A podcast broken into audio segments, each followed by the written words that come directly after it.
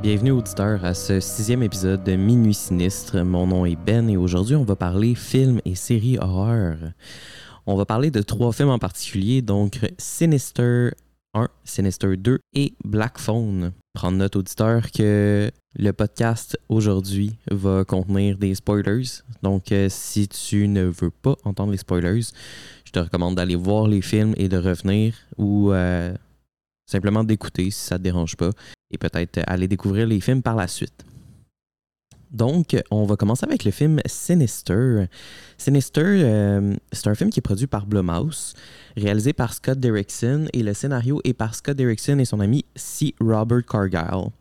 La musique qui est incroyable est par Christopher Young, et c'est une des musiques euh, qui peut rester dans la tête pour plusieurs jours. C'est vraiment surprenant.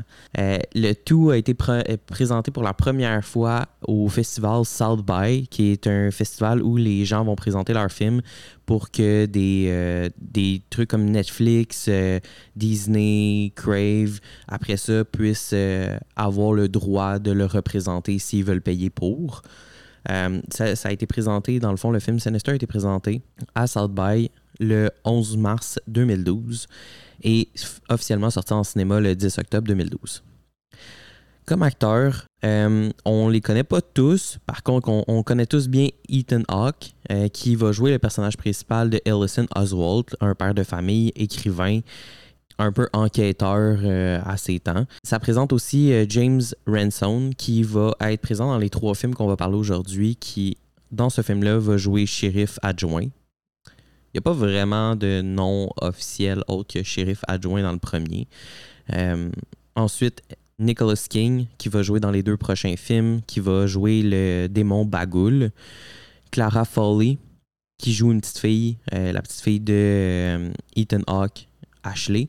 Juliette Rylance, qui s'appelle Tracy. Et Michael Hall Dadario, qui va jouer le jeune garçon qui s'appelle Trevor.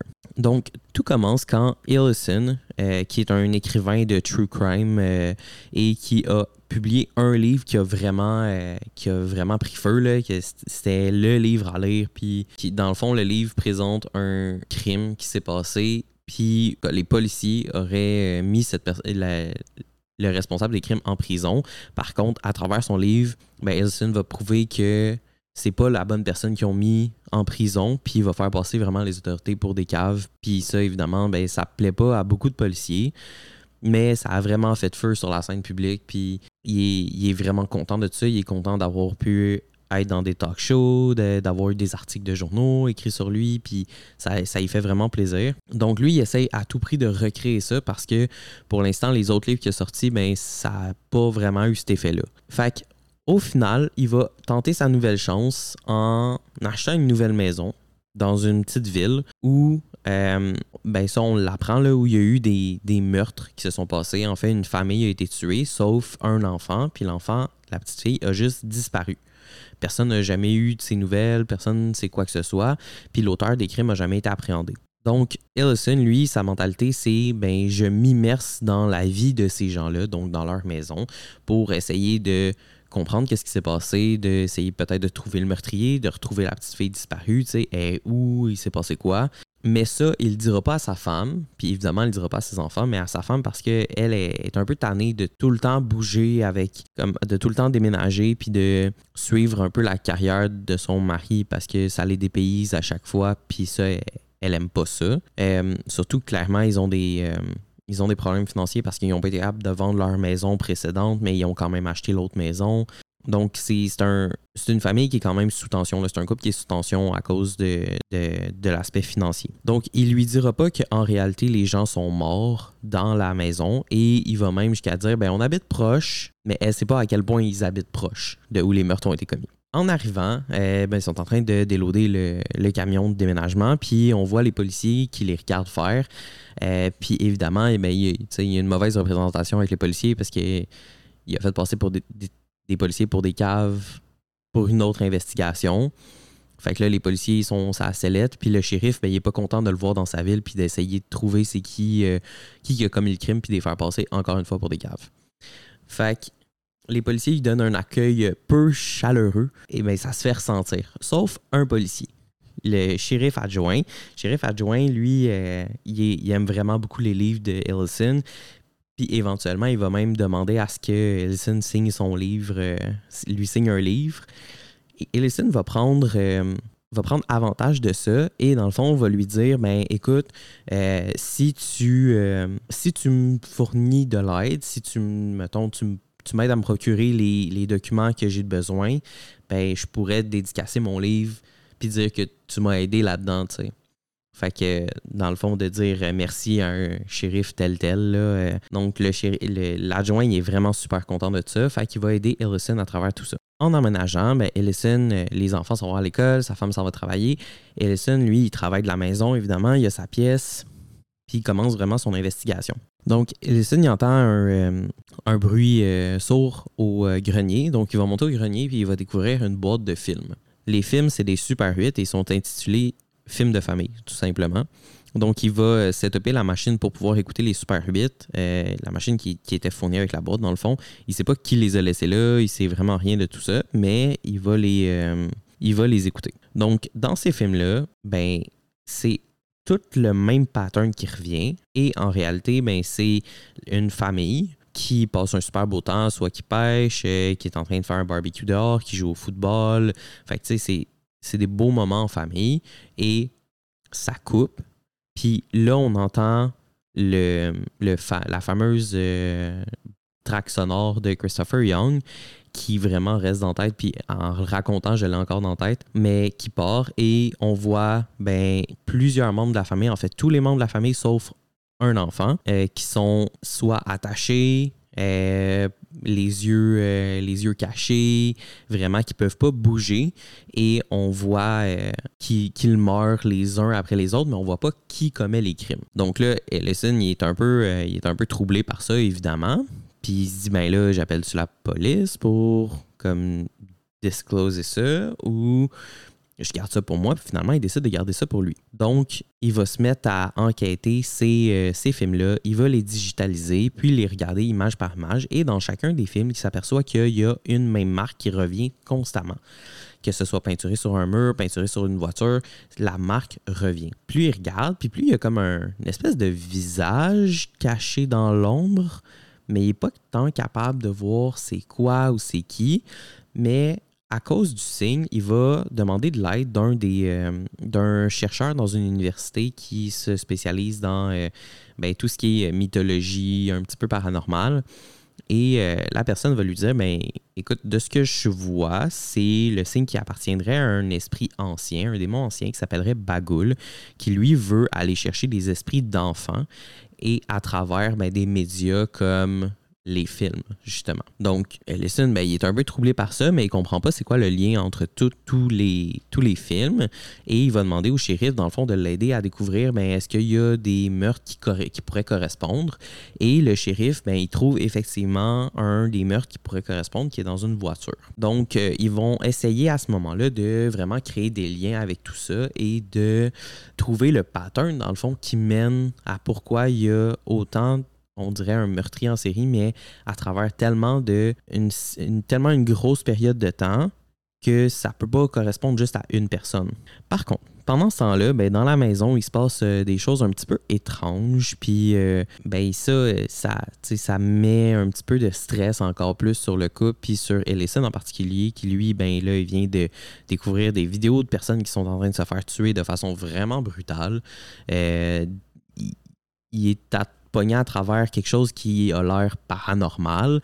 Ça le met sur la sellette. Puis ben là, son fils, euh, dans le fond, qui avait des terreurs nocturnes avant, mais qui s'était arrêté, depuis qu'il a emménagé dans la maison, il a recommencé à avoir des terreurs nocturnes. Donc ça, ça réveille Ellison, qui est presque ou pas capable de dormir la nuit.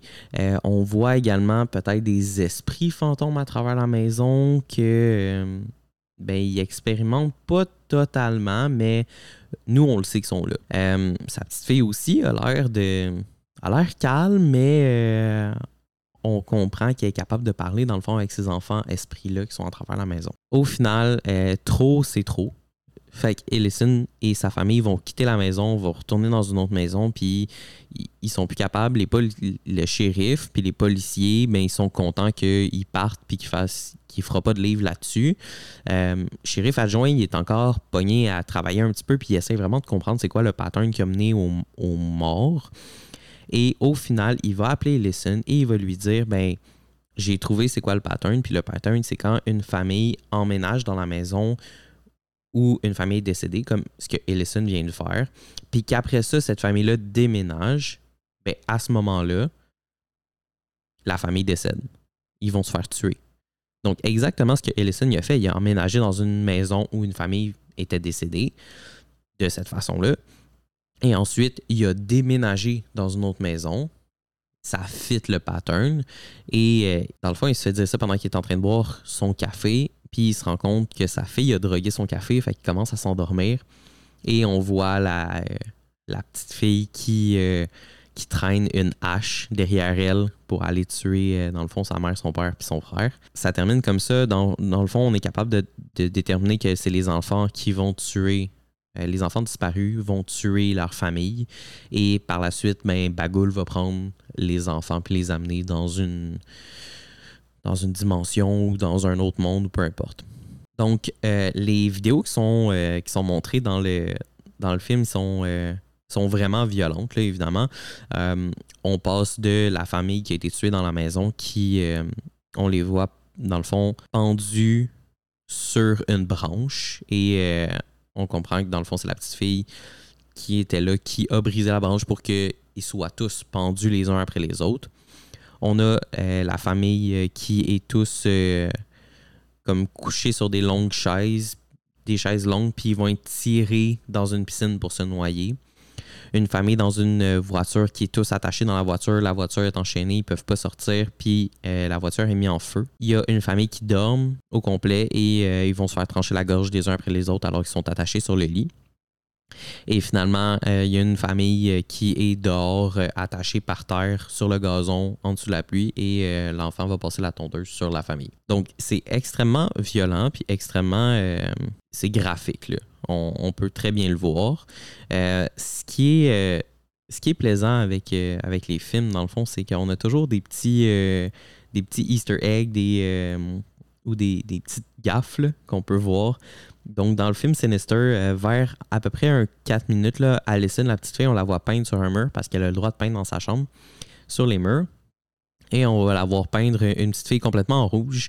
Euh, puis euh, la scène d'après, dans le fond, on la voit, le bonhomme qui est dessiné est pas complètement rouge, comme si elle n'avait pas terminé le dessiné rouge. Donc, clairement, il y la dernière scène a été shootée avant la première. Euh, ensuite, euh, quand Ellison va trouver la boîte dans son grenier, il, va prendre une photo du grenier. Il va coller deux post-it. Le premier post-it va dire euh, Box of film, How did it get there? Et le deuxième, ça va être un dessin d'une boîte, comme pour représenter la boîte qui a été trouvée dans le grenier. Par contre, la scène suivante, on voit clairement que le post-it, c'est pas la même écriture du tout. C'est la même chose qui est écrit, mais c'est pas la même écriture. Puis le dessin de la boîte est différent. Euh, et ensuite, euh, quand on voit les corps se faire pendre, au, parce qu'on le voit au début, dans le fond du film, de la famille qui vivait dans la maison, quand à chaque fois qu'un meurt, sa tête comme tombe par en avant, un peu, comme il n'est pas décapité, il fait juste comme tomber pour indiquer qu'il est décédé. Par contre, si c'était une pendaison, ça serait possible. Fait clairement, ils étaient comme sur des, sur des harnais pour leur, euh, leur thorax puis leur hanche là, pour éviter que pour vrai ils se pendent. Mais ce serait pas une possibilité de voir leur tête tomber par en avant. Donc, c'est ça pour euh, Sinister 1. Moi, j'ai beaucoup, beaucoup, beaucoup apprécié le film. C'est même rendu un de mes films euh, fétiches, un film qui, qui m'aide à me relaxer parce que je le connais tellement, puis je me suis beaucoup, beaucoup habitué ben, au sein d'horreur, évidemment.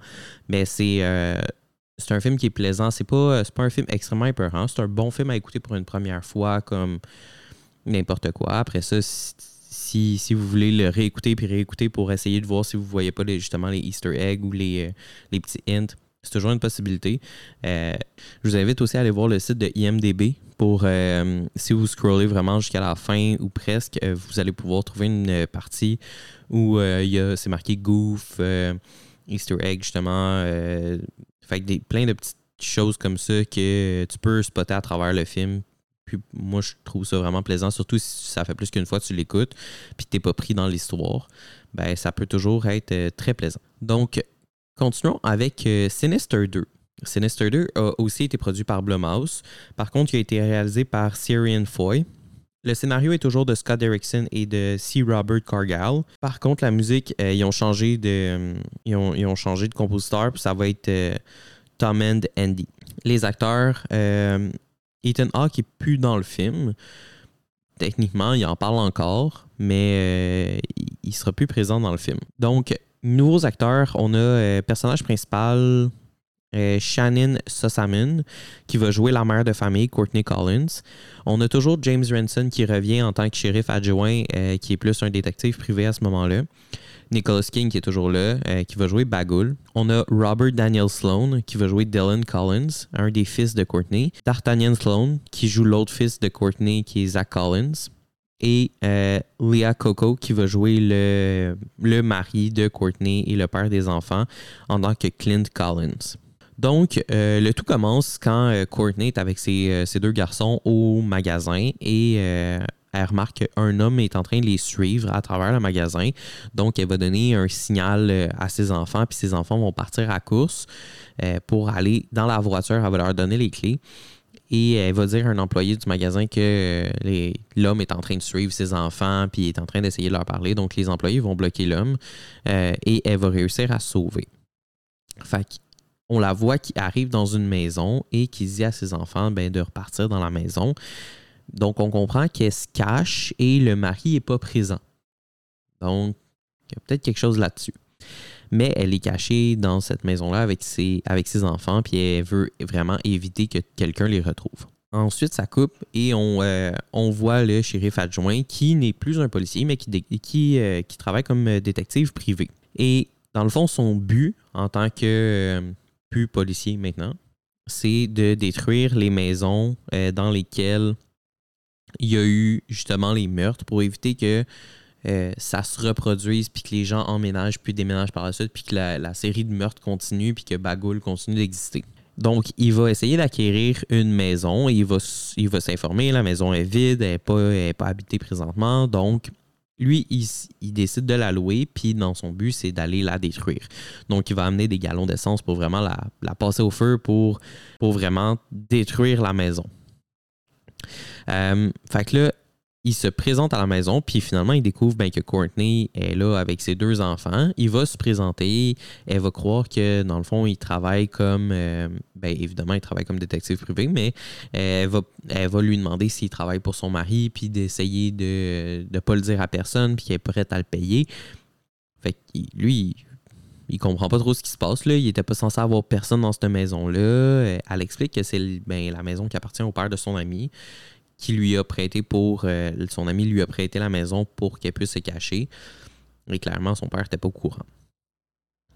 Donc, euh, il va dans le fond dire que lui, il est juste là comme détective privé, mais pour enquêter sur euh, les meurtres qui ont eu lieu dans cette maison-là, plus particulièrement dans l'église qui est sur le terrain de la maison. Fait qu'il va demander s'il peut juste aller dans l'église pour observer puis vraiment regarder tout ce qui s'est passé. Fait qu'elle va dire oui. D'ailleurs, c'est là qu'elle travaille en ce moment pour ben, refaire des meubles à neuf puis revendre des antiquités. Donc, il va aller dans l'église et il va commencer à inspecter un peu. Puis, ben, évidemment, on, comprend qu'il y a des enfants fantômes dans l'église, euh, que le, fameux signe de Bagoul est là. On va avoir une coupe de petits jumpscares à ce moment-là. Et euh, il va entendre un bruit à l'extérieur. Puis en sortant de l'église, il voit plusieurs chars de police arriver et le, le pick-up du père des enfants se présenter sur les lieux. Et la mère, ben, dans le fond, va sortir, puis euh, les policiers vont lui dire ben, ils ont une ordonnance de cours de reprendre les enfants pour le père et euh, qu'elle doit remettre les enfants au père, puis qu'elle doit, euh, si, si elle veut voir ses enfants, il ben, faut qu'elle les suive, puis qu'elle aille retourner avec le père. On comprend que c'est un homme qui est violent, c'est un homme qui est agressif, le père, qui a déjà clairement battu soit elle ou ses enfants. Mais euh, compte tenu que le shérif adjoint est sur les lieux, ben, il est capable de parler avec les policiers puis il est capable de détruire leur argument en disant ben, si tu as un ordre de cours, pourquoi le shérif n'est pas là? À moins que le shérif soit pas au courant, ce qui veut dire que tu pas d'ordre de cours. Fait qu'il menace d'embarquer le shérif adjoint et finalement, euh, il va leur. Euh, il va leur mettre en pleine face ben, qui, peuvent, mais qui n'ont pas intérêt à le faire. Euh, au final, les policiers, évidemment, il n'y avait pas d'ordre de cours. C'était une tactique pour reprendre les enfants parce que ben, le père des enfants a beaucoup d'argent beaucoup de connexions à cause que c'est une famille qui est, qui est riche. Et euh, ben, ça ne fonctionnera pas, donc ils vont devoir quitter. À ce moment-là, on comprend que euh, shérif adjoint a été accusé, ben accusé, il a été euh, embarqué pour, euh, il a été embarqué suite au décès de Ellison parce que c'était la dernière personne à qui il avoir parlé, mais il n'y avait pas de preuves, il n'était pas impliqué là-dedans, donc il a été libéré, mais ça a quand même fait un gros scandale. Puis quand il a été libéré, ben, il s'est fait renvoyer du corps de police pour lequel il travaillait. Fait que finalement, Courtney et lui vont commencer à parler, puis ils vont, euh, il va un peu lui parler de, ce qui s'est passé dans sa vie sans embarquer dans les détails de Bagoul ou de, des meurtres qui se sont produits. Elle va raconter ben, sa vie avec son mari où euh, Clint ben, il a battu Dylan à plusieurs reprises et euh, dernièrement il l'a envoyé à l'hôpital et c'est à ce moment-là qu'elle a snappé puis qu'elle a demandé le divorce, qu'elle a eu la garde des deux enfants puis lui il se bat encore pour avoir la garde de ses enfants, même s'il est bas, ce qui clairement c'est un débile. Puis euh, c'est pour ça qu'à chaque fois, c'est pour ça qu'elle se cache, puis qu'elle euh, essaie de rester euh, le plus loin possible de, de lui.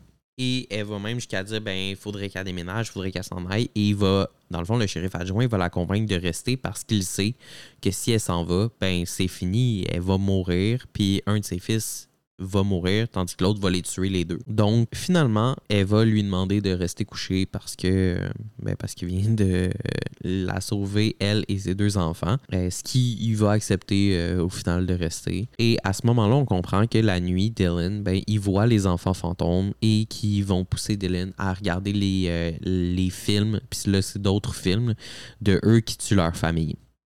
Dylan, c'est pas qu'il est faible, mais il il veut pas les regarder, puis il veut pas se faire hanter, puis il veut pas tuer sa famille, puis c'est un, un, petit ange, il est sweet, euh, puis tu sais, c'est, ça. Il, il est pas du tout comme son père, il est vraiment, vraiment comme sa mère. Mais Zach, son frère, il est vraiment fâché que les enfants fantômes aient choisi Dylan, puis lui, lui, il dit qu'il veut les regarder, puis il va jusqu'à battre Dylan. Fait qu'on voit comme il y a un petit penchant comme son père.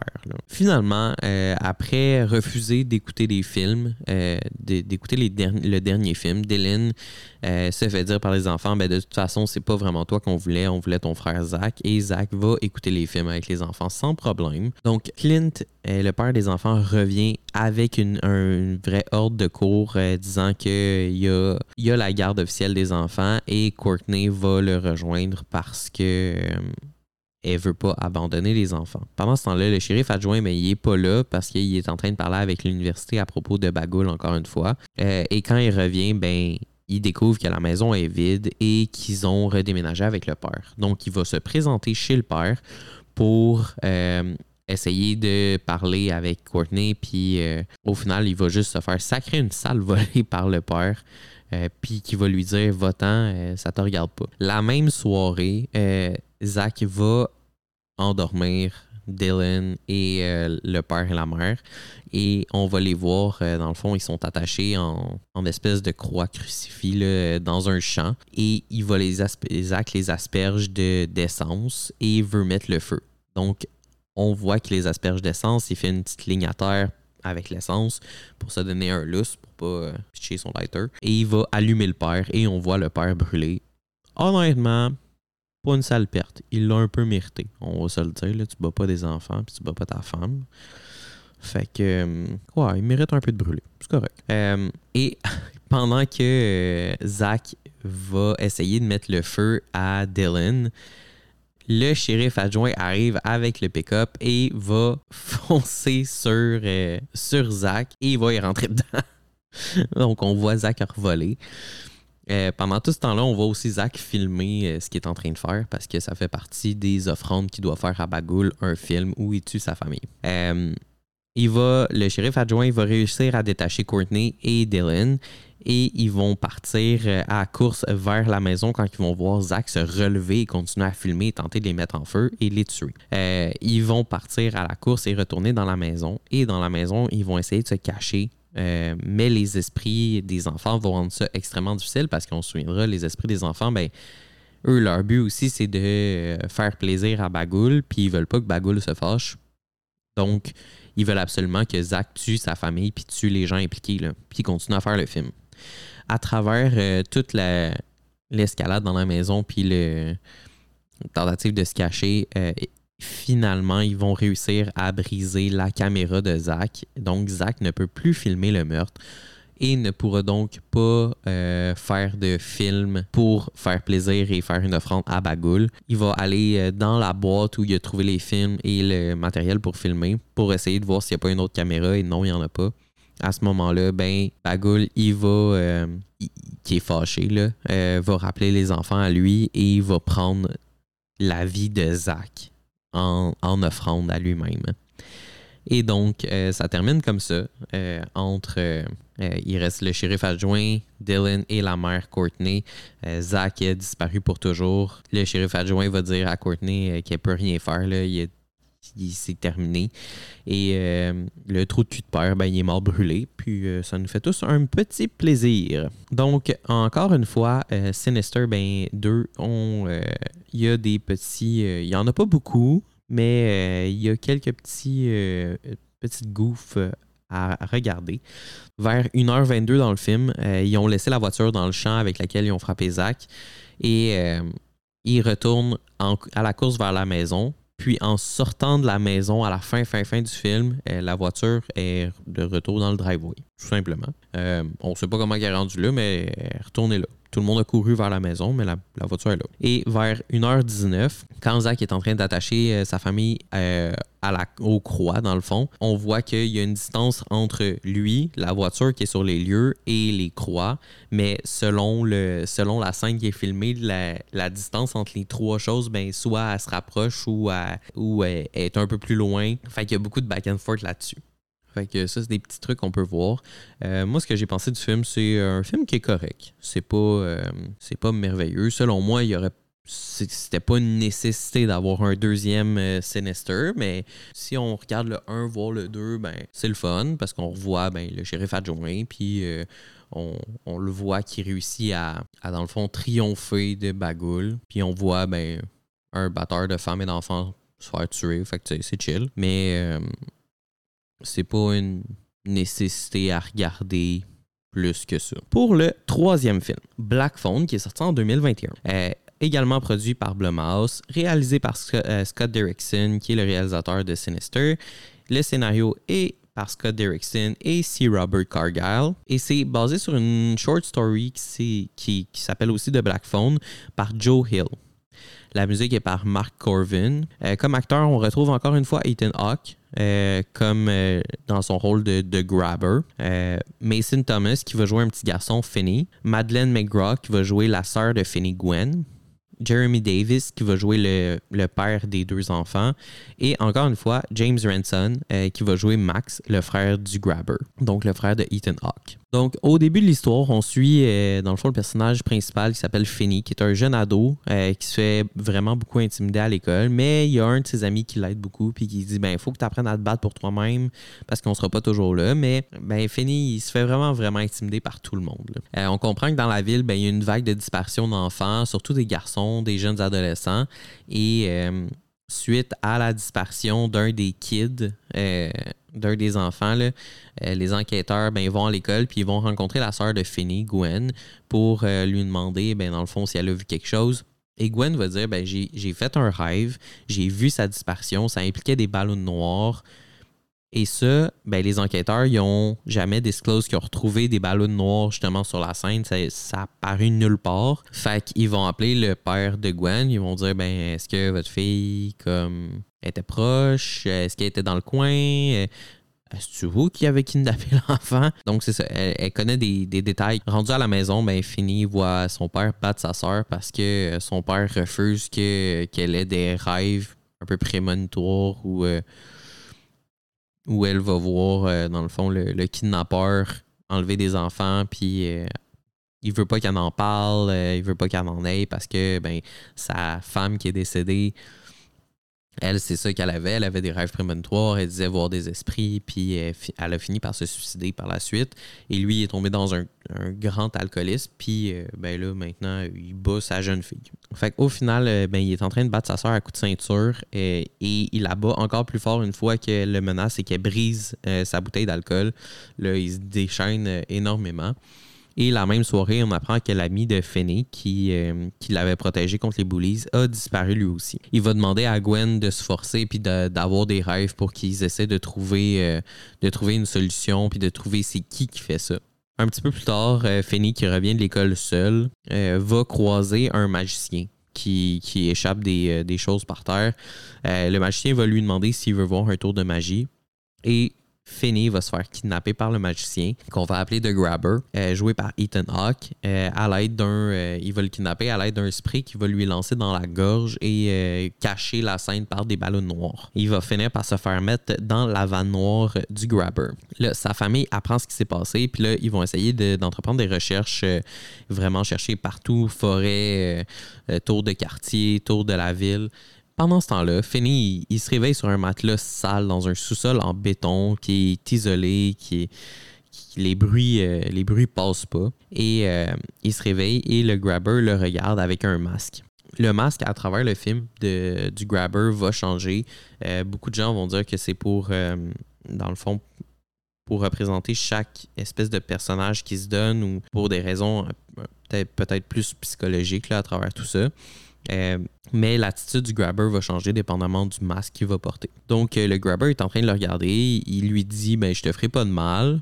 Et euh, il lui mentionne ben, qu'il peut crier autant qu'il veut, mais le sous-sol est isolé. Donc, ça sert absolument à rien. Donc, un coup seul, ben, Finn, il commence à explorer le sous-sol. Ben, il voit une toilette, il y a une salle principale, mais ça, ça arrête pas mal là. Vraiment, tout est en béton. Il y a une petite fenêtre, mais elle est très, très haute. Et il y a des barres devant la fenêtre. Donc, c'est comme impossible pour lui, un, d'atteindre les bords, puis deux, de faire quoi que ce soit, même s'il était capable d'accéder à la fenêtre. Euh, également, dans la salle principale, ben, il y a un téléphone attaché au mur, comme les téléphones, parce que ça se passe euh, dans les années 70-80. Et euh, le téléphone, évidemment, est attaché au mur avec un, un combiné, mais qui est attaché au téléphone. Et euh, pour une première fois, le téléphone sonne. Fini, répond au téléphone. Il n'y a pas personne, ça fait juste gricher. Et le grabber rentre dans la pièce et lui dit Raccroche le téléphone, il ne fonctionne pas. Évidemment, en plus, le fil est coupé en dessous. Un téléphone, parce que dans le temps, les téléphones avaient des fils qui se branchaient. Et le fil en dessous du téléphone est coupé. Donc clairement, le téléphone ne peut pas fonctionner si le fil n'est pas connecté. Alors, plus le temps passe, mais Finé, finalement, il entend le téléphone sonner, puis il va répondre, et c'est un des enfants disparus qui va lui dire que quand il était prisonnier, ben, il avait commencé à creuser un trou sur une des dalles de béton. Alors Finney va continuer à creuser le trou. Il va retrouver l'endroit et il va continuer à creuser le trou, toujours en cachant, dans le fond, ce que le trou qu'il est en train de faire. Le grabber vient le visiter et en repartant en haut, il va laisser une craque dans la porte. Fait que Finney, il commence à s'avancer, puis il commence à ouvrir la porte, et le téléphone sonne au même moment.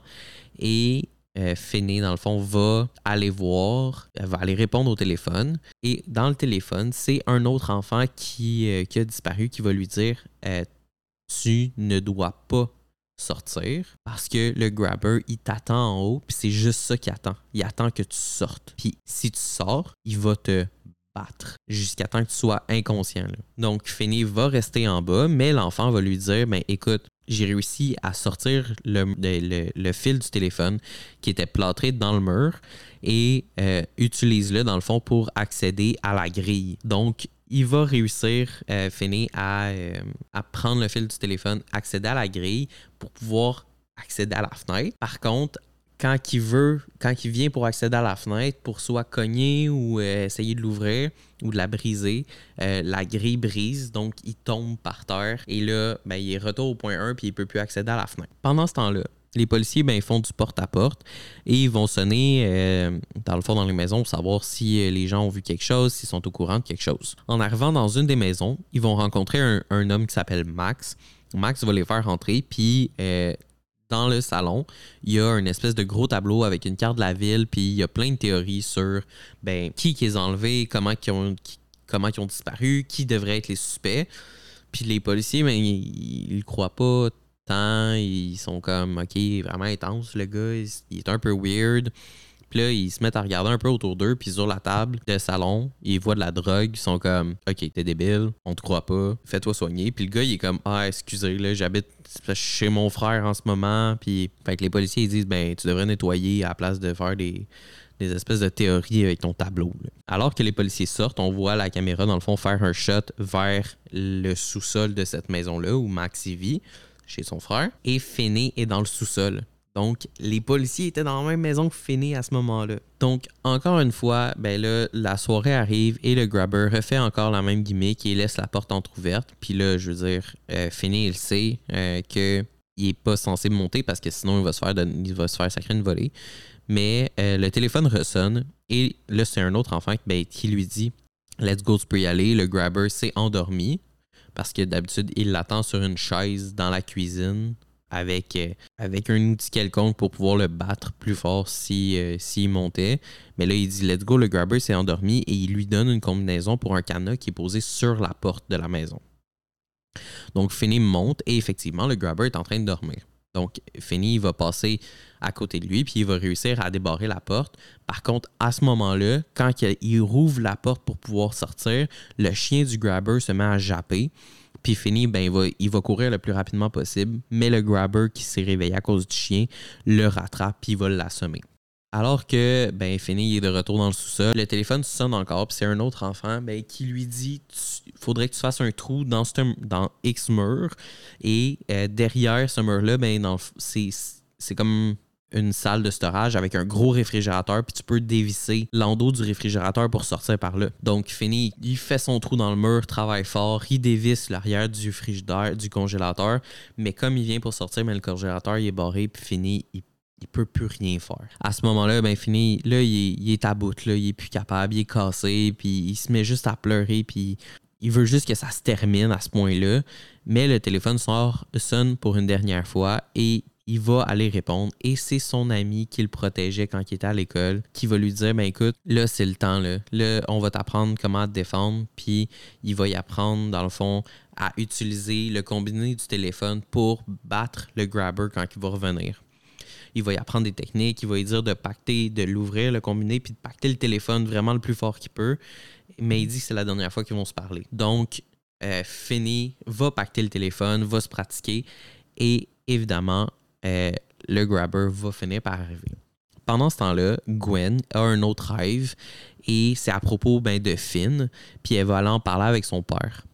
Parce que là, elle se dit, là, c'est mon frère qui a disparu. Là, je comprends que tu, veux pas en parler, mais fuck, c'est mon frère. Genre. Le fait que le père, ben, il va écouter Gwen et euh, et Gwen va aller parler avec les policiers pour dire, euh, dans le fond, ce qu'elle a vu. Et ce qu'elle a vu, c'est euh, une devanture de maison, une adresse. Et donc, les policiers vont se présenter à l'adresse, puis ils vont avec euh, Gwen et ils vont commencer leur recherche dans la maison. Puis dans la maison, mais il n'y a pas personne, il n'y a rien.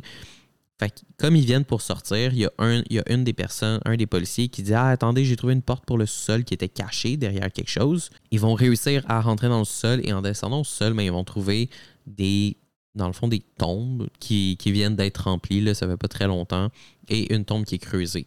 Donc, clairement indiquant que les enfants sont, enterrés là et qu'il y a une tombe ouverte mais pour finir ou pour quelqu'un d'autre. Mais il n'y a pas personne à l'intérieur de la maison. Donc, euh, au même moment, le, frère du grabber, Max, descend au sol, puis parce qu'il entend quelque chose d'un peu étrange, puis il se demande qu'est-ce qui se passe. Et en descendant au sous-sol, il rouvre la porte et il voit Finney à l'intérieur. Il est comme un peu euh, un peu shaky, il comprend pas trop ce qui se passe. Puis euh, il dit Attends une minute, là, je vais aller appeler le policier. Et comme il vient pour se revirer, ben le grabber derrière lui et il va tuer son propre frère avec un coup de hache dans la tête. Le grabber est vraiment fru et il dit à Finney qu'il va le tuer et il va vraiment le faire souffrir. Alors, il ramène son chien dans le sous-sol, l'attache pour être sûr que Finney ne puisse pas se sauver. Il va commencer à essayer de se rapprocher de Finney, mais il va utiliser le téléphone pour le frapper. Puis il va essayer de se sauver en passant par où est le trou. Et le grabber qui ne sait pas que le trou est là, puis qui le voit pas, ben, va tomber dans le trou et fini, ben, il va le frapper à plusieurs reprises avec le, téléphone. Il va enrouler la corde du téléphone autour de son cou et il va l'étrangler, puis serrer le plus fort qu'il peut. Et finalement, il va réussir à tuer le grabber. Il y a toujours la question du chien et pour ça, ben, il va aller dans le, dans le freezer qu'il a réussi à ouvrir. Il va aller prendre un steak qui est là, puis il va le lancer au chien. Fait que le chien va se concentrer sur le steak et pas sur Finny, évidemment. Donc, Finny va réussir à sortir de la maison et quand il sort de la maison, mais ben, on comprend que cette maison-là, dans le fond, est en face de la maison où les policiers étaient. Et en sortant de la maison, sa sœur va le voir, puis ils vont se réunir, puis le père va s'excuser de leur avoir fait subir tout ce qu'il leur a fait subir. Et dans le fond, les deux maisons appartenaient au grabber, et c'est pour ça qu'il enterrait les enfants euh, dans une maison, puis que lui habitait dans l'autre maison avec son frère. Donc, tout finit bien. Également, pour le Black Phone, ben, on, a, euh, on quelques petits oupsis aussi. Euh, quand Finney est en train de pleurer parce que ben le freezer il est bloqué puis il peut pas sortir puis là il est en train de break down. Euh, quand euh, il, sort du freezer ses cheveux sont mouillés puis euh, parce qu'il a eu chaud là, il a travaillé fort pour faire tout ça puis finalement il est prêt de sortir. Et quand le téléphone sonne quelques secondes plus tard quand c'est son ami qui l'appelle ses cheveux sont plus mouillés Ensuite, dans, euh, dans un des rêves, euh, Gwen embarque dans une voiture de police avec euh, Vince, qui est un des enfants qui a disparu. La voiture de police est identifiée comme la 440, mais dans la scène suivante, quand il arrive devant une maison, le numéro de la voiture est changé pour le 426. Ensuite, quand, la, quand, la, police arrive à la maison avec Gwen, la vanne noire n'est pas devant la maison, alors qu'on sait que le grabber est à l'intérieur avec Finn. Euh, mais quand Finn va sortir de la maison, la vanne noire est là. Fait que ça, c'est des, petits trucs qu'on peut regarder. Ce que j'ai pensé du film, l'histoire et le concept est bon.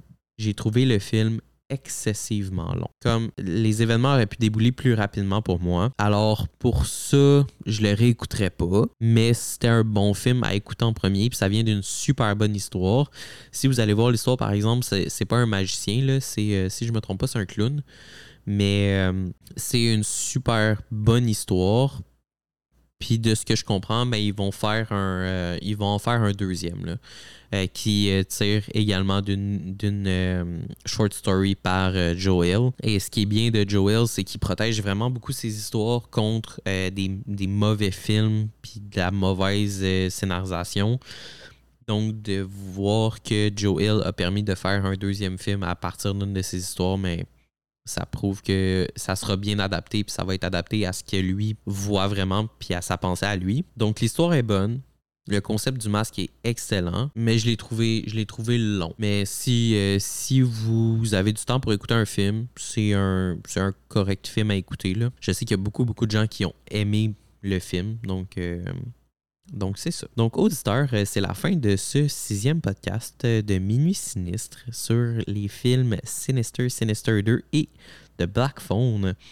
Je t'invite à aller les regarder euh, sur, ben, sur plusieurs options. Dans le fond, on peut toujours acheter euh, Sinister. Il est, disponible à l'achat.